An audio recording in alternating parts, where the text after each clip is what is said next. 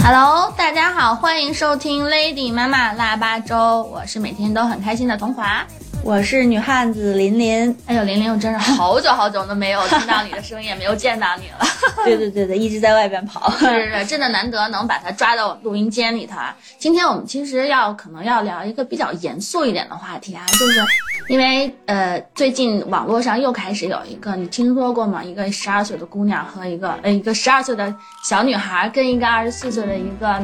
成年人，然后谈恋爱，要准备宣布结婚的事儿。哦，对，我看了，而且我觉得，就是他可怕的不是说就是他和这个小朋友谈恋爱怎么样，嗯但是可怕的是 他把这个东西包装的特别的唯美，你知道吗？对就用一组又一组那种特别漂亮的照片，然后给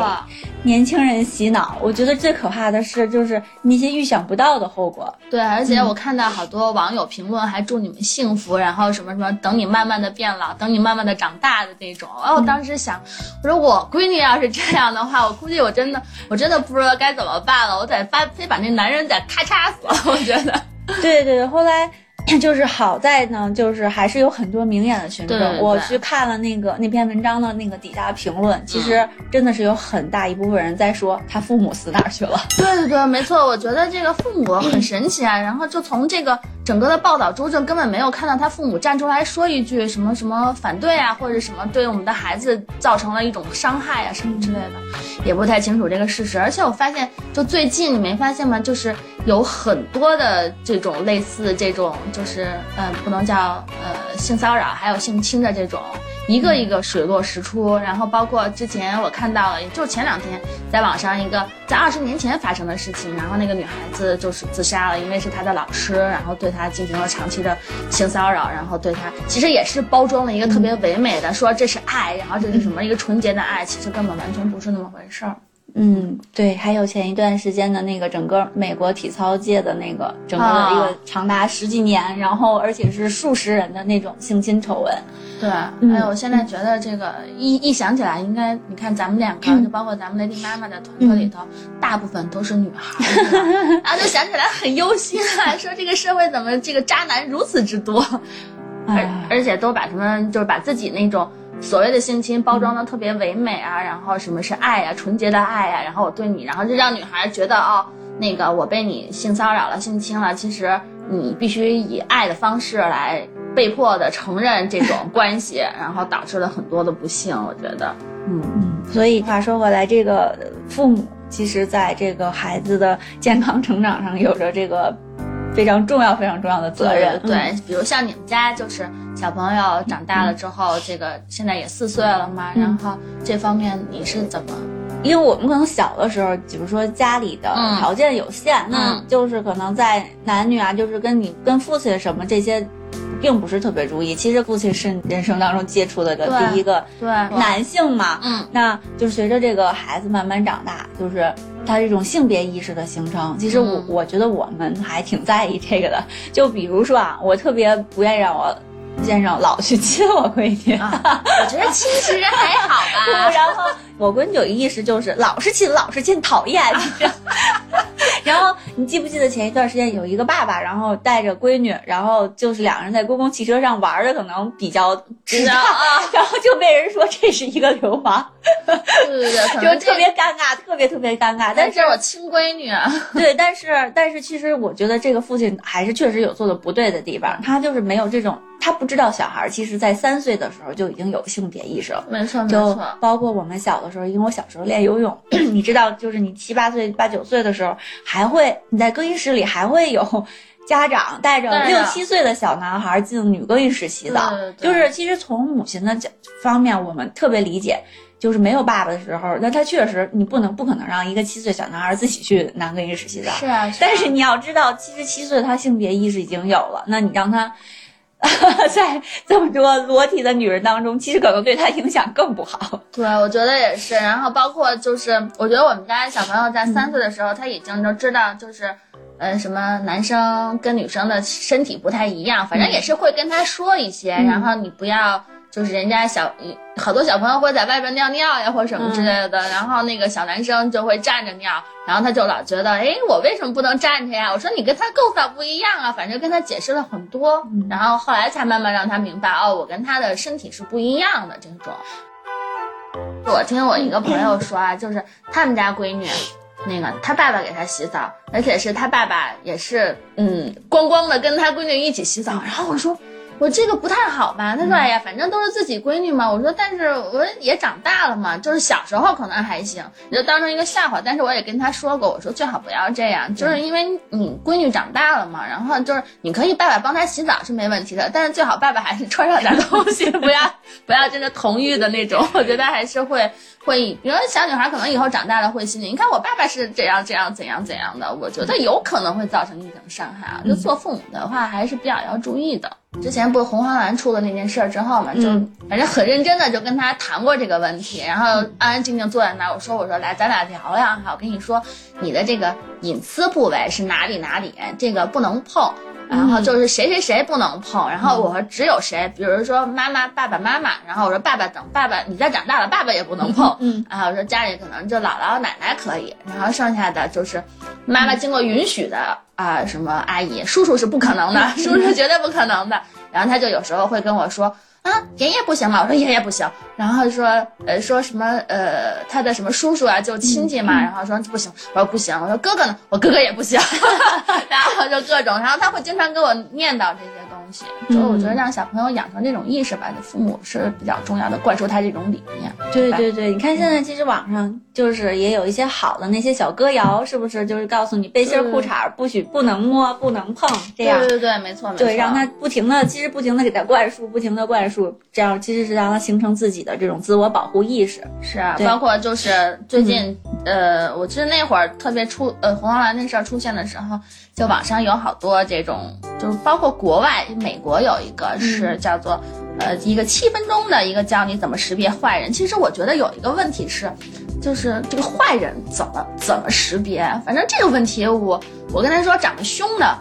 但是有时候其实长得凶的也不见得是像像这种能卦象的，所所谓相由心生的，那我觉得得是成年人才能辨别得出来，小朋友辨别不出来。小朋友不可能啊。然后就是很多的，你看他那视频上就写的嘛，说不见得坏人就是有大大的牙齿，就是红血红的眼睛，巨大的手，其实那都是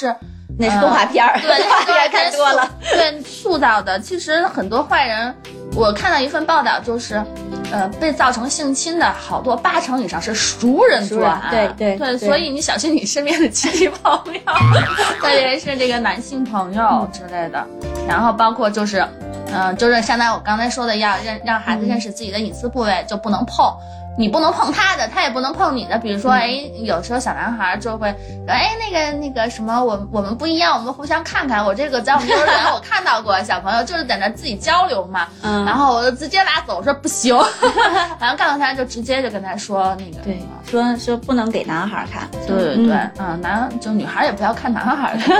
嗯，然后另外就是有很多。呃，不见得是非要触碰，我觉得，呃，语言上，语言上啊，就那种，哎，之前还有一个，就网上特别有。特别传的特别火爆的，然后他妈妈是一个网络上打什么来着魔兽世界的一个，然后就说他女儿，然后有一个男的通过 QQ 什么之类的跟哦，我看我也看到过，对那个他们是在网上谈恋爱，对对对，然后文字文字的那方面，那个我看了，那个我觉得太有点太恐怖了，对，就像在 QQ 上，然后就结成夫妻，两个人还还在那个对小朋友，看来这个网络控制还是比较需需要的，我觉得我们家。不知道咱们这代的孩子长大了以后会怎样，就对网络的这种依赖性。就是从我来说啊，我觉得你不可能给他切断这个，就是他们就生在这个时代，是，所以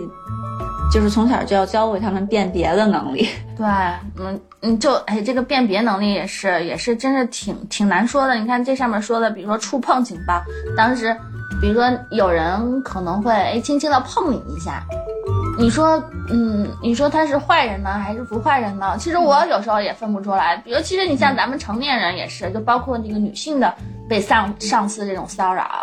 然后比如他可能哎很亲密的拍拍你的肩，你说这算骚扰还是不骚扰啊？他可能就不不小心的话会碰到你的，比如说比较隐秘的地方啊，什么胸部或者什么之类的，就可能偶尔碰到。你说你这算是什么？我我其实有时候就是是这样。其实从这点来说，就是美国人会比较直接。就比如说上英语课的时候，老师会就会告诉你，在美国跟人打招呼，嗯就是打招呼、说话用语言，千万不要过去点点人家一下，你知道，就是那种因为中国原来不是特别在意这些事儿，就过去拍拍，哎哎哎，就这种。嗯，就是如果你在美国这样，就是在背后，而且是突然在背后去，会不哎，会不掏就是枪？不会，就是那个人他会下意识的，他不管，回头就是一拳，先打了再说，你知道吗？啊，就比较有防范，对，挨几次打对，挨几次打就是你说这你说会有意外吗？挨几次打就没有意外了。对对对，然后包括我看这上面也写的，就是我刚才提到的，就是给爸爸妈妈帮他列一个清单，比如说有时候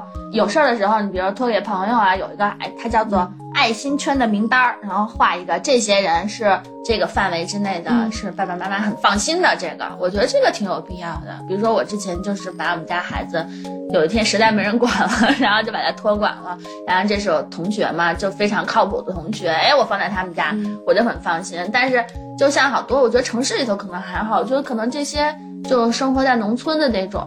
比如说你放在一个什么叔叔家、朋友家，这个一定要小心了。就很多是这种作案，是吧？对的，对的，就不不要让他单独跟男性在一起。是的，嗯嗯。然后我看到，就是我一个朋友也是发过，他之之前咱们网上都是流传的是那个美国的那个一个，就教小朋友怎么保护孩子的。然后他这是一个英国的，叫做英国保护儿童机构，然后的一个动画片，他就是让孩子只要记住这个一个叫做 pants 的这个一个单词 pants 就是对对 P 对 A N T S，对对对，然裤子后对它会每个都会有这个英文字母的开写，然后比如 P 呢、就代表 private，就是你的隐私，隐私嗯。对。Always remember your body，然后就是告诉你自己，你的身体是你自己的，别人不可以碰掉。嗯。然后 N 呢就代表 no，就一定要对这个我觉得很必要，就是嗯一定要说拒绝。我觉得中国人可能好多人就是中国传统就是不会拒绝别人，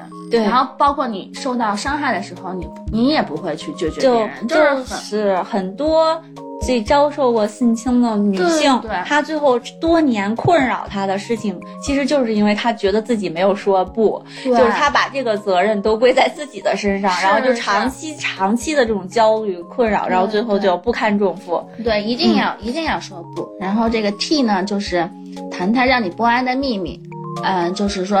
其实就是要告诉父母，对，就是要说出来。你其实你每天回家的时候，其实我觉得父母就认真的话，就应该就问问，哎，小朋友你今天怎么样啊？就是今天玩的一天怎么样啊？然后包括上小学啊，我觉得一般这种儿童都是十四岁以下嘛，就可能会更多一些。嗯然后 S 呢，就是一定要大声呼救，嗯我觉得这点很重要，肯定会有人来救你的，嗯一定要相信肯定还有人救你。我觉得有时候，哎，我有个问题，就是好多就是爷爷奶奶哄孩子的时候，老说啊，你要再喊，警察来抓你了。我觉得这点一定要改正，一定要改正，对吧？这我那个考拉他爸爸就经常，你再喊警察来抓你了。但是确实是因为考拉小朋友惹过一次祸，在那个在日本的时候，你知道吗？然后他啊去按那个厕所里的应急按钮，啊好吧然后真的警察就来了。当时当时那个他爸爸带他，他是跟姥姥在一起，然后嗯，他爸还说：“咦，有警察，什么事儿还要看热闹？”结果哦，一看，好吧，好吧，嗯，这个属于例外啊。然后他这个还有就是教你的一个，也是这个 PANTS 组成的一个、呃五条的自我保护法则。呃，我们可以来看看，还是 private 啊，private 就是你的这个小裤裤。其实它，我呃，其实我可以这个把它放在咱们的那个网上，咱们微信公众号里头，我觉得挺可爱的，就是教你这些怎样怎样怎样来处理这些关系。然后其实呢，嗯，他还有，他还公布了一组数据啊，，百分之九十啊，我我我觉得九十是不是有点夸张？我以前看过一个，就是大概好像是七八十的样子，七八十，但是确实实是真的是熟人。的，而且是残疾儿童被性侵的可能性是非残疾儿童，因为他们没有办法反抗呀或者什么之类的，嗯就是这种残疾儿童一定要，如果你的你的孩子不幸是比较身体有残疾的话，父母一定要做好这种保护，就是告诉孩子怎样。就是我跟你说，其实可能就是残疾什么的，这个比较就具象啊。嗯。但是实际上，犯罪分子就是所谓这些坏人，嗯。他们会挑人的，他们会挑人的，嗯。他们会挑弱势里的弱势，就是他会挑谁是软柿子，谁好欺负，他一定会捡都是这样人性，对吧？对，因为因为你想啊，他会去伤害孩子，本身他其实心里就会有一些问题，嗯对吧？嗯嗯他会选择弱势，他会在弱势里的选择更弱势、嗯更弱势的一些群体来来做这个事情，嗯，所以可能胆子比较小的那些孩子，就有这这个东西其实性格是天生的，有的孩子生下来就是胆儿小，嗯不说话、内向。那其实这样的孩子本身其实就需要父母更多的关心和引导。那有一些孩子他可确实是比较外向。其实刚才我们教的都是让小孩形成意识，怎么样保护自己。嗯但是实际上，如果真的是有坏人伤害他，他周围没有大人保护他的话，我觉得是是这个东西其实是很无力的。所以我还是觉得，就是回到一开始我说的，嗯保护儿童是成年人的责任。对，没错，嗯你要擦亮眼睛去识别你身边的人，谁是谁是可以交往的，谁是带着恶意的。你要把选择对的环境把它放过去。还有就是你要让就是孩子表达，就是嗯这个事情其实是我们可以做的。你要每天都跟孩子以平等的这种态度去沟通。那其实很多很多，你看有一些案例都是小孩儿其实表达了他不爽，但是大人就忽略了他，他可能哎会说你别瞎说，就这种。对对对，这种就让孩子可能会形成意识啊，我可能是随便说，然后就大家大大人也不相信，然后会让他时时间长了会造成一种心理的阴影。对他会觉得哦是我的错，我还是别说了吧，有没有人相信我，或者是这这种的。对你一嗯定，其实我觉得小朋友那么小的小朋友，他应该很。就是很难去说谎，对吧？对其实他说的那些事情，因为有时候我觉得我们家小朋友回来就是有时候叨叨叨叨叨，哎，我觉得也不知道真的假的，反正我会去找老师证实一下。我觉得他会幻想，但是但是他这些幻想一定是有基础有原因的，对对。嗯嗯。然后我看到就是有个心理学家就说，就是包被性侵的小朋友，他有几种表现，就是一个是突然他的性格大变，嗯然后可能以前特别温柔的，现在特别暴躁，或者以前特别暴躁的就不爱说话了。嗯然后另外一个呢，他们就是小朋友会通过画画，而且他们你知道吗？他们画的最多就是被性侵的最多的两个图像是什么吗？嗯一个是画的火，一个是画的蛇。哦。嗯，因为心理学家就是研究会有很多小朋友嘛，他们就会自己画画，把他内心的那种深，嗯。就是内心的那种害怕的那个表现出来。可能就这两个是特别具象的东西，一定要注意。嗯。对，然后就是包括你刚才说的，还有他会画娃娃，我看电视里就是他会把自己的娃娃都给画的乱七八糟，特别丑，就他会哎觉得自己的、对自己也变得特别丑，就是是是，但是我觉得还有一个就是让给孩子，比如说，如果你的孩子真的遭受这种性侵了，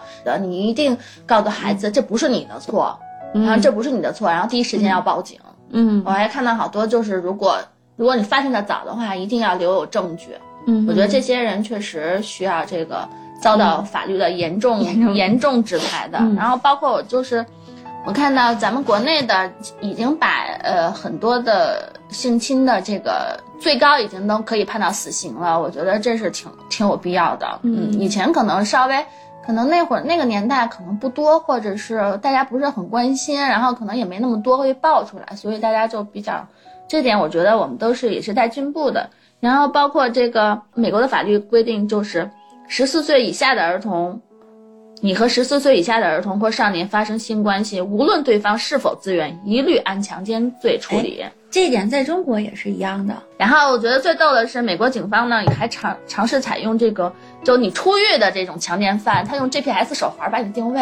呃，有这么一种处理，我觉得这还是挺有意思的你。这样？我我我在美国的时候，就是曾经嗯看过他们在网上宣传一个软件，就是嗯你一搜，你真的是可以搜到你周边大概方圆几公里之内有多少个人就是有强奸前科的。哦，是吗？对的真的呀，是这样哦，是真的？哎，我觉得德国的这个还挺有意思的，就是也不是挺有意思的，我觉得就从这个妈妈的心里，我觉得这这点是很，嗯，是可以可以执行的。它是德国允许性犯罪者自愿选择是否通过外科手术进行化学阉割。我觉得对小朋友的伤害实在是太大了，因为你可能是从小小的一直到你成长，一直是伴随着你这一生的。对，因为其实，嗯、从科学角度上来说，有一些有这种倾向的人，他实际上确实是天生的，是基因里带的。是基因里是基因里带的，是的。就有天生的那种恋童癖，我知道嗯。对的，是基因里带的，所以其实，嗯，他们因为就是其实西方嘛，他们这种心理学、心理辅导其实还是挺发达的，嗯但是就是很多人没有办法没有办法治的。嗯，那有的人其实他会常年跟自己这种邪恶的想法对抗，其实他也很痛苦，是这样的。嗯，啊，这种 就是我们父母最好能就是百变神通，能发现这样的人，及时发现你身边孩子身边的这样的人，及时跟他断绝各种关系，不是断绝关系，我就是觉得真的是。对，就是避免接触，避免这种这种地理地理距离，其实可能是比较好的一个这个解决的方式。所以我我还是就是回到那个一开始，我觉得这个事情真的是成年人的责任。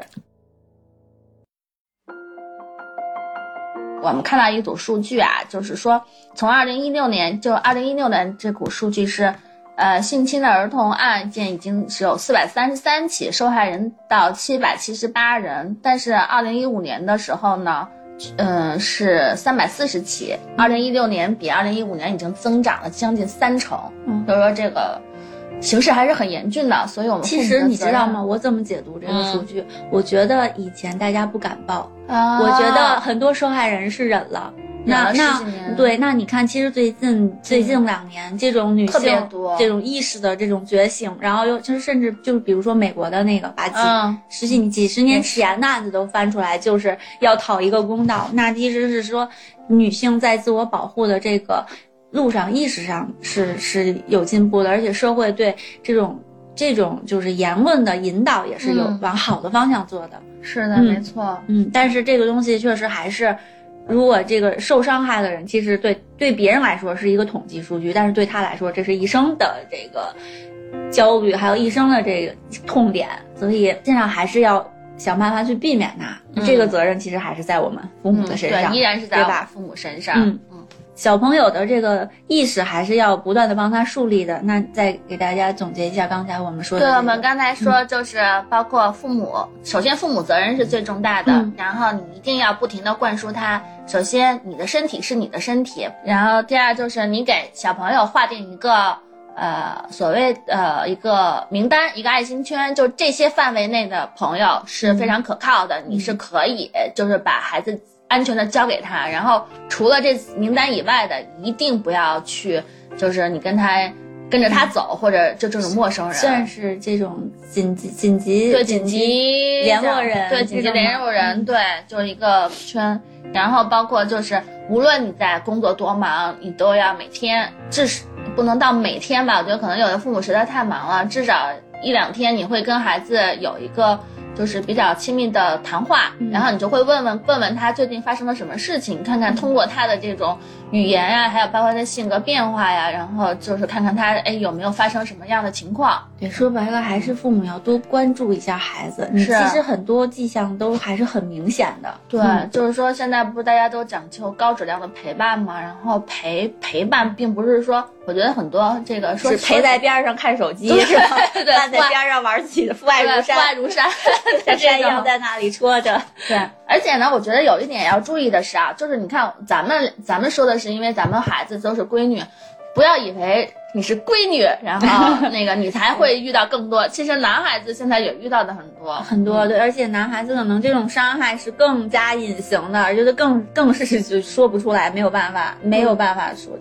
对对对，没错。嗯，然后呢，我觉得还有一点就是，希望能真的是特别引起社会和包括幼儿园呀、嗯那个老师。其实幼儿园和老师，幼幼儿园包括小学老师、初中老师这种老师的教育。就是老师给孩子灌输的，可能有时候比父母灌输的更让小孩子能听进去，对吧？教育教育工作者从他们的职业的这个角度出发，说的东西确实还是比家长有的说的要管更管用一些。对，嗯，然后我觉得还有最关键的一点就是告诉孩子一定要说不，对一定要拒绝。对，其实就真的就是又回到刚才说的，很多人真是常年困扰，就是觉得自己当年没有说不。其实即便是说了不可能没有用，但是就是这个东西是对你自己心里的一个对，一个就是怎么说一个解脱或者是一个暗示吧。你觉得我说不了，嗯，然后还有最后一点，其实可能也呼吁一下大家多关注一下我们的留守儿童。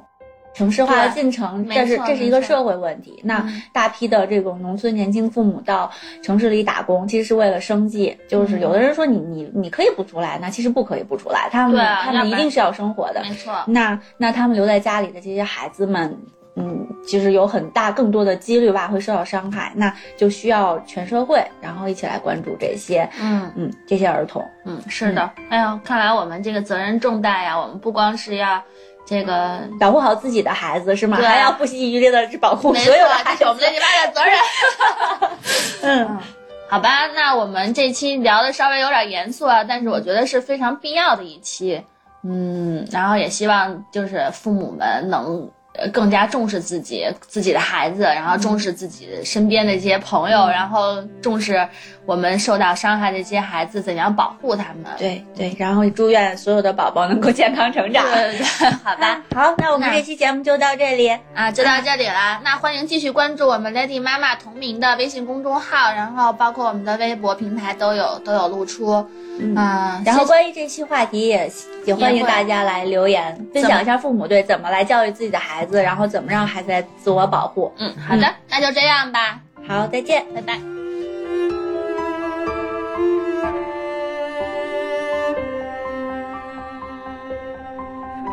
Amen.